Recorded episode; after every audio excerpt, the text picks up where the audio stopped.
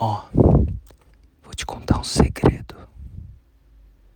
Um segredo que me ajuda muito a fazer as pessoas prestarem atenção em mim. Tá preparado qual é o segredo?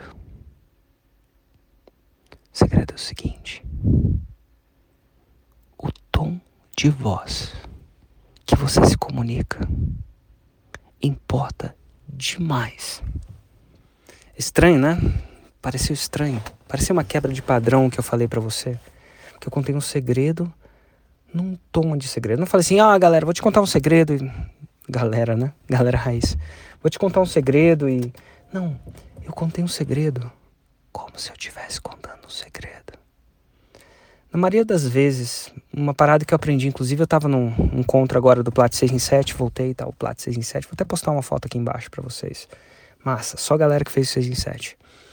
E aí uma apresentação foi de um cara que, pô, mexeu com muito, muito tempo, Paulo Faria, mexeu muito tempo com essa parada de da comunicação não verbal, porque ele era, sei lá, diretor de teatro e, e ele falou umas paradas muito massas. Eu falei, nossa, fez total sentido. Inclusive, há um tempo atrás eu até tinha ouvido uma palestra de, um, de uma estrangeira, né, de uma americana, por que não dizer assim, no Fórmula de Lançamento, que falava muito disso. E ambos falavam uma coisa que não é só o que você fala que a gente presta atenção, é como você fala. Inclusive, na, acho que nos estudos que ele mostrou lá, 68% da comunicação é linguagem não verbal. Inclusive, é muito louco isso. Mais da metade, assim, é, não tem nada a ver. Tem a ver com como você se veste, onde você tá, como você se porta.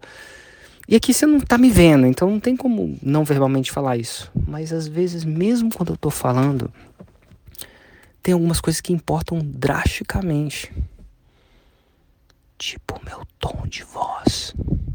Às vezes, às vezes quando a gente vai gravar conteúdo, vídeo, CPL, a gente fala no monotom, né? É sempre o mesmo monotom. O meu monotom é geralmente assim, assim, assim. Tem gente que fala monotom mais alto. É isso aí, vamos fazer isso aqui. E tem gente falo no monotom mais baixo, mais calmo. Tem gente que fala no monotono mais sério. Falar uma coisa séria para você. E assim, eu tô modificando os tons só para você entender isso. E às vezes eu achava que o, o tom é mais energético era melhor, ou outra, mas a verdade é que não.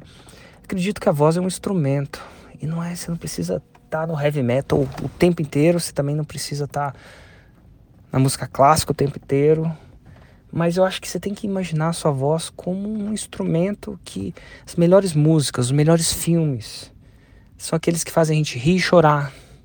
São que variam as coisas, não é só risada, ou não é só depressão, ou não é só.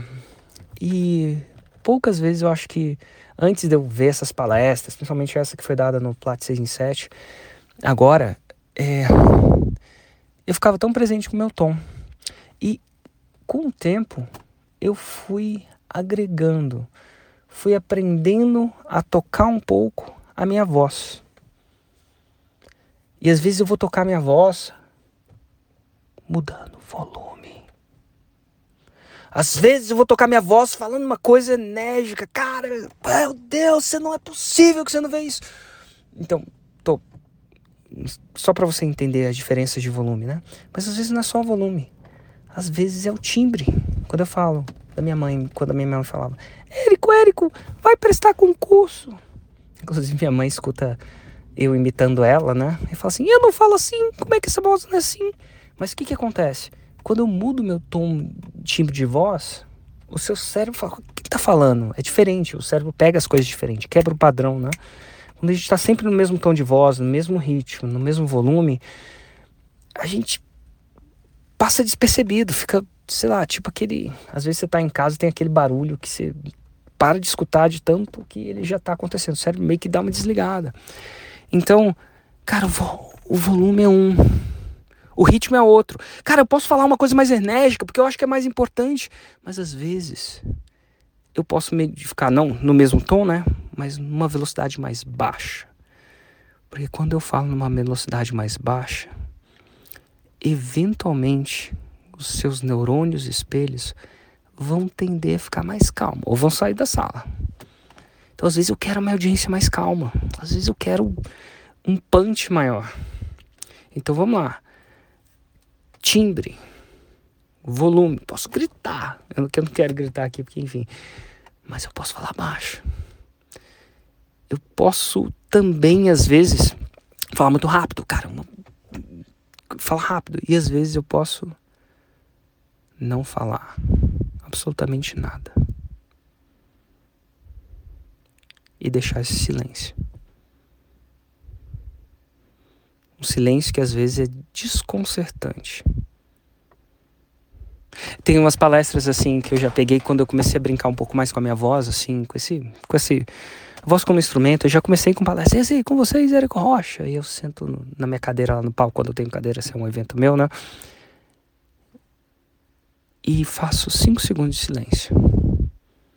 E você sente quando você faz silêncio, né? Quando você usa silêncio, você sente a agonia das pessoas. Será que ele tá bem? Será que ele não tá? Parece que você começa a escutar a voz assim. O silêncio ele meio que desconcerta. Você vai falar, cara, eu vou te falar uma coisa muito importante. Gatilho mental de antecipação, né? E fica calado por 5 segundos. Olhando para cima, para baixo.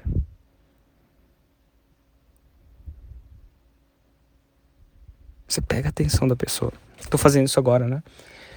Então, assim, brinca com os vários tons. Começa a observar pessoas que não têm um monotom, que elas que elas começam a brincar, que elas às vezes riem, às vezes elas choram, às vezes elas gritam. Eu não sei se já viu umas palestras onde eu realmente gritei. Tem umas palestras que até quebram umas paradas, muito louco. Quando eu vejo uma parada, quebra a parada. Mas assim, é bem orquestrado.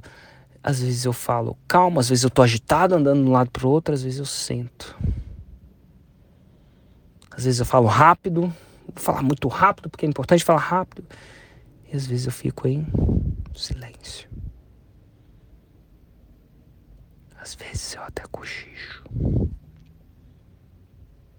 Já parou para pensar que você pode começar a trabalhar. E aí eu não acho que é uma coisa, ah, como é que eu posso me ligar? É sempre saber que toda vez que eu estiver falando, o monotom ele vai tender a dispersar a atenção. Uma hora a pessoa desliga do monotom, né? Porque parece que é a mesma ladainha, né? Aquela ladainha da igreja, lembra da ladainha e tal. Uma hora que você não escuta mais a ladainha. De tanto que a ladainha é sempre igual.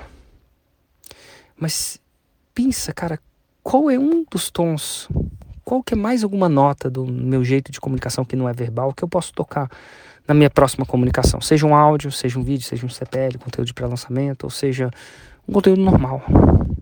E aí pensa, cara, eu vou. Cara, eu vou usar um que é simples, é bem poderoso, se você quiser usar hoje, é o cochicho. Pensa numa coisa importante que você tem que falar para a audiência e ver se você consegue encaixar de uma maneira mais orgânica de falar em cochicho para eles.